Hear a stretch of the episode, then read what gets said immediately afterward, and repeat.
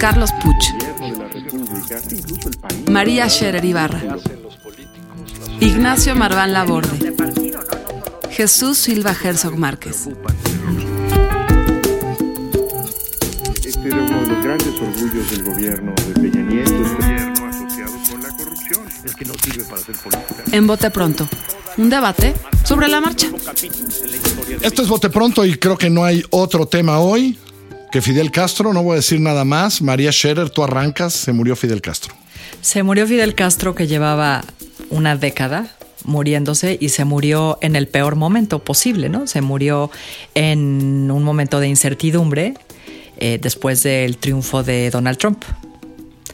Y hay, quien dice que va a ser más definitivo, ¿no? Para lo que suceda en la isla el triunfo de Trump que la propia muerte de Fidel Castro.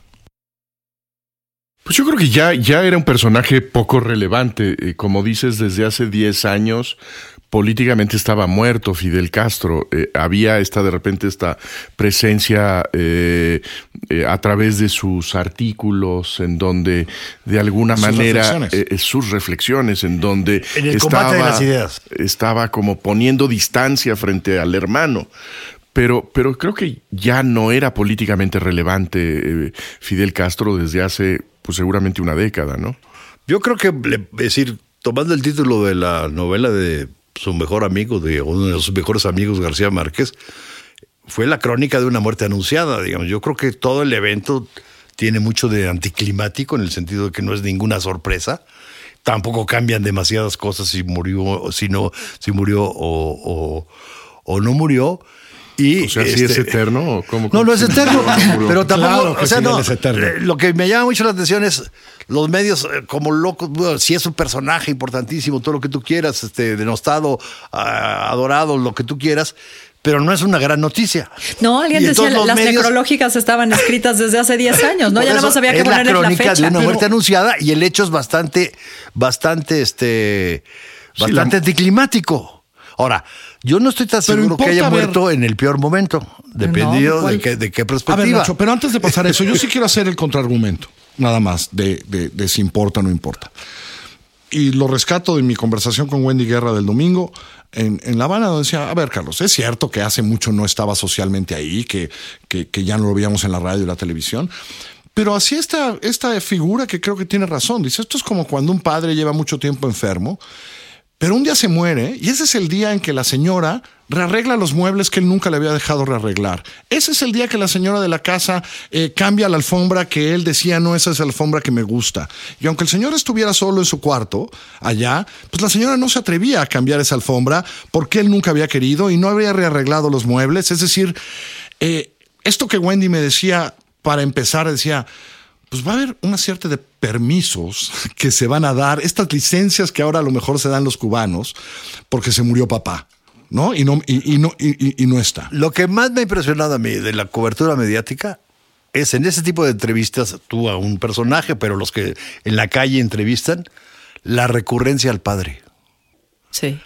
O sea, todo- es, es impresionante. O sea, sí era una figura paternal de una manera impresionante. Y uno nunca está preparado para la muerte del padre, ¿no? Aunque, aunque se venga anunciando desde hace 10 años. Creo que, creo que a Villalobos, no, no sé dónde le- leí que el evento era sobre todo emocionalmente relevante. Puede ser que por ahí vaya. Pero no puede que ser que también por puede ahí ser vaya. políticamente relevante. Es decir, también habrá, es decir, eh, con él vivo, aunque fuera ya metido, pues a lo mejor había muchos generales que no se metían con Raúl como hubieran querido, o no hubieran grillado a Raúl y a ciertas. Yo ¿no? creo que para, para responder eso tendríamos que haber invitado Sí, a Rafael supuesto, Rojas. yo sé.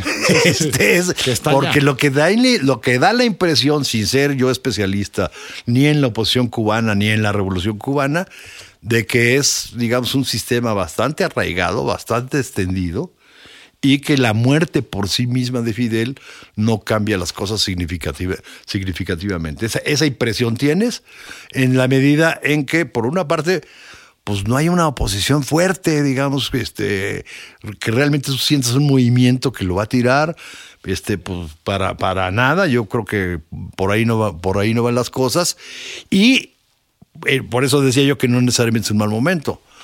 Porque Es que hasta Trump, Nacho. Espérame, no. Es que esta- es- es- si Trump termina reafirmando, digamos, la cerrazón posible de la revolución cubana, más que un proceso de apertura. Trump en, Pues, algún, algún, en alguna medida reivindica esta idea de que frente a los Estados Unidos hay que tener O sea, la mayor sí, sí. distancia posible. Si tú eres paranoico y nadie te persigue, te van a decir que estás loco. Pero si tú eres paranoico y te persiguen, pues da todos los elementos, da todos los elementos precisamente para que el proceso de, del, lo cerrado del sistema, digamos, siga operando y tenga que, frente a quien defenderse. Tiene un enemigo que enfrentar y no algo que se va diluyendo.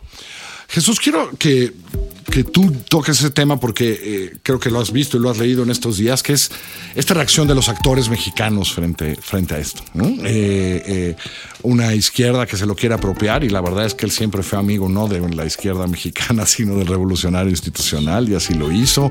Este, ¿qué, ¿Cómo has visto toda esa reacción? Yo de- creo que es muy, muy em, significativo el hecho de que estén em, en estos días Carlos Salinas y Enrique Peña Nieto presentando eh, sus condolencias al gobierno cubano eh, y al mismo tiempo esta, esta visión de cierta izquierda en el país de que es un personaje admirable. Eh, eh, yo, yo creo que eh, realmente decirlo en, en estas épocas, el que se trata del defensor de la dignidad de Cuba, que se trata de un héroe que contribuyó a la- al bienestar de los cubanos a partir de su política educativa y de salud, pues me parece que es cerrar los ojos a, lo que fue desastroso de la revolución cubana y sobre todo regresar a esta idea de que hay dictadores que nos gustan, de que hay dictadores que, pues a fin de cuentas, contribuyen a la historia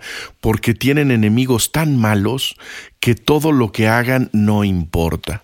Eh, como se opuso al imperialismo yanqui, como eh, presentó una opción al capitalismo salvaje, como eh, destronó a la dictadura de Batista, bueno, pues esto de los derechos humanos, pues pues ni modo, lo O del desastre hacer. económico. O esta eh, este, de- desgracia económica, o detener durante décadas el tiempo en un país, porque el aislamiento de Cuba no solamente es, es geográfico, es temporal. Eh, y a mí, pues realmente me, me sorprende mucho eh, eh, que siga siendo este ejemplo de una izquierda de dignidad. Y bueno, por no hablar de lo absurdo que es el comparativo con Nelson Mandela. Creo que no puede haber en el planeta liderazgos tan opuestos como el de el dictador Fidel Castro y este político del perdón que fue eh, Nelson Mandela, aunque hayan sido, hay que reconocerlo, aliados. Amigos. Y, y- y aunque haya eh, eh, admirado enormemente Nelson Mandela y aunque hay que reconocer también, Fidel Castro tuvo una política muy tenaz desde el principio en contra eh, de la discriminación sudafricana.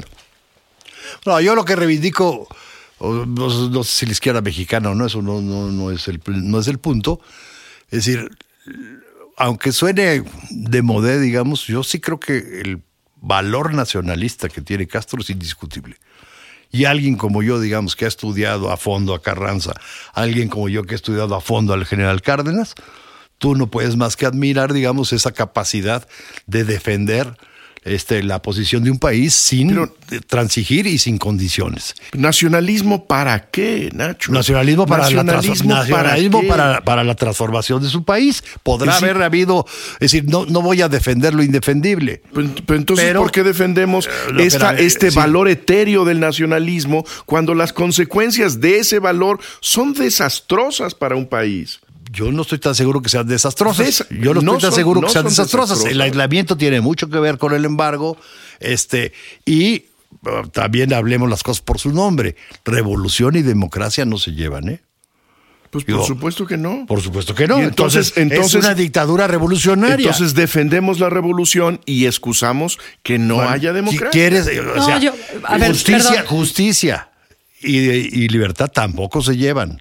María. Es que la, la- la izquierda. No, no, o sea, La izquierda, yo, yo, yo pienso que tiene como una especie de apego, ¿no? Se, se murió su sí, papá sí, sí. intelectual, se murió su papá ideológico y no tiene, y ya no le queda a nadie, ¿no? Entonces, yo, yo siento que es un vacío. Esta defensa, claro, es, es, una, espe- es una suerte de apego, de aferramiento. ¿no? Sí, pero, pero la no, pregunta es apego a qué. Es decir, apego a esta Pues a una pequeña a una- élite. Al papá se le perdona, Carlos. Al papá se le perdona, haga lo que haga. Oh, pues, Pues que lo perdonen que- yo algunos que cubanos. Yo creo que el mundo no tendría que, que perdonar muchas, muchas cosas que han sucedido los No, yo no, últimos 30 digo, no, no digo de que debe años. ser, ¿no? No digo que No, sea lo que debe ser. Pero, pero yo creo que la pregunta aquí es que lo perdonen los cubanos, que a lo mejor a su padre si ellos quieren. Yo creo que el mundo, a mí lo que me extraña es esta visión desde México, porque no era nuestro padre, ni fue padre de los mexicanos.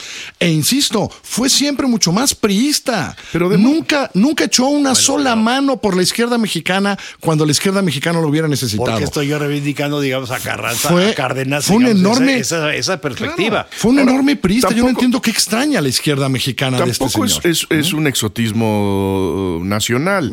Tú ves al líder del partido laborista en Inglaterra, el señor Corbyn, y dice más o menos lo mismo que dice Cuauhtémoc Cárdenas. Tú oyes eh, lo que dice el primer ministro de Canadá, Justin Trudeau, dice pues básicamente lo mismo. Incluso la carta de Obama.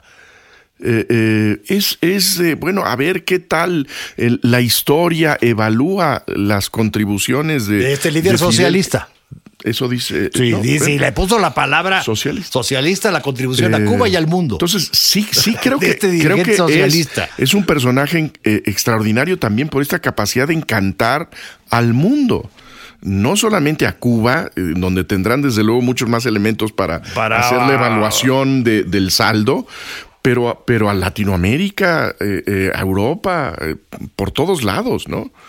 Yo creo que es un animal, fue siempre un animal político el que alguien decía en una mesa en la fila el sábado y no estaba mal, que nos hubiera encantado ver esa energía, esa inteligencia, esa cultura en otro país que no fuera tan pequeño y tan aislado, donde a Y lo mejor pobre. hubiera competido. Es decir, Pues lo que no, él, no, él no. nunca compitió, ¿no? Es decir, él, él, él, pues sí, tomó una dictadura, pero una dictadura que ya estaba donde estaba, que no tampoco era tan complicado. Es decir, siempre fue más grande que Cuba en ese sentido, su, su brutalidad eh, eh, genial de poder, de todo eso, ¿no? Fue enorme para, para, para ese país. No hubiera estado mal verlo competir en otras con países más Ahora, grandotes. Pues no, yo yo digo, eh, si, si fuera una película sí, pero no para vivirlo. No, no, no, O sea, con esta, esta, No, esta, no, esta- haciendo esta política enfermedad del Sí, poder, compitiendo, decías, este, ¿no? este autoritarismo, esta, esta Compitió nada más y nada menos que contra los Estados Unidos, entonces viene bajando, ¿no? o sea, compitió nada más y nada menos que contra Estados Unidos, entonces... y- No, sí, durante y algunos hicieron- años, A mí lo pues, que, una de las cosas que más me impresiona también es que le hicieron lo que Laira Juárez, ¿eh? O sea, A ver, eh, sus yo- a ver, yo críticos, eso este, yo eso el discutiría. señor- Le hicieron lo que pero- Laira pero- Juárez pero a costa de los ¿cuál cubanos. es el costo? ¿Cuál eso es yo, el le, costo de eso yo le preguntaría a los cubanos. genio Y- político. Y, eso yo le preguntaría a los cubanos. Necesitaría conocer más Cuba si tú quieres. Yo- Pero también en puedes eso encontrar está- De unos y de otros. Pero tampoco y luego, nos podemos es que en desentender ese de los resultados también que son objetivamente medibles. tuvo, tuvo un Ahí buen está, timing hay- para morir también. Yo creo que hay temas, ¿no? En Cuba, en donde no se va a poner de acuerdo nadie nunca. Siempre hay dos interpretaciones absolutamente divorciadas, ¿no? Ahora hasta el silencio, No ¿no? es blanco que si el negro, silencio es, miedo, No. que si el silencio es tristeza profunda, pues no hay manera Todos- de, de acercar Yo, yo no sé si ustedes, todo el que ha ido a Cuba o el que platica con el que ha ido a Cuba, ve lo que quiere ver. Exacto. O sea, vean hay- los que hay- no hay- tienen- hay veces que uno descubre lo que no pensaba. Vean los que uno, uno va y ve a los que no tienen pasta de dientes y otro ve a los otros que están muy contentos y que hacen su pequeño negocito y que van caminando. Pues sí, pero O sea, yo creo que los datos, los datos son los datos. Yo entiendo esto de las interpretaciones y esto, los datos son los datos. Eh, Cuba lleva parada en el progreso y en el desarrollo de la gente cubana desde hace muchos años. Eh, creo que hay- ha habido sufi- en estos 30 y 50 años suficientemente gente en la cárcel, suficientemente en el éxodo, suficientes en los libros que no se publican, suficientes periódicos que nunca se leyeron porque no se publicaron. Es decir, yo sí creo que hay un déficit medible eh, contra una emocionalidad que tiene que ver con qué dignos, qué digno era Fidel y dónde nos tenía. Me parece La que los emocionalidad datos- de la que nadie se puede me, desprender. Me parece ¿eh? que los datos, pero los datos son los datos, me parece, ¿no?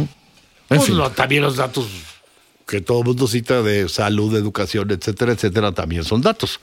Y finalmente no se nos olvide que es un país pobre. ¿eh? y que ha sufrido el acoso económico de una manera. Ahora, yo bestial. insisto, si Raúl- Lo que pasa es que no podríamos Yo- plantear yo el contrafactual. terminar con una cosa. así. Eso. Dale. Tiene un facti, tiene, tuvo suerte hasta pa- para, el momento para morirse.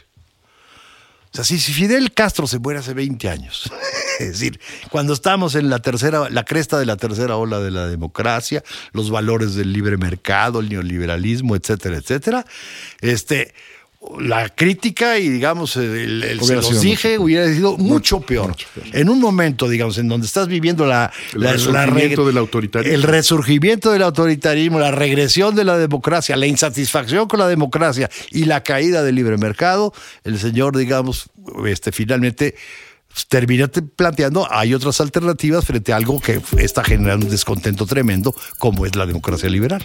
Yo, yo creo que puede tener buenos argumentos de crítica al modelo eh, liberal, pero no tiene ninguna buena propuesta que sea creíble en este momento. Con eso nos vamos. Esto es Bote Pronto. Nos encuentran en así como suena.mx, en la tienda de iTunes, en la tienda de Google. Cada vez más cerca de usted. ¿eh? Que le vaya muy bien. gobierno asociado con la corrupción. Es que no sirve para hacer política. Bote pronto. Un debate sobre la marcha.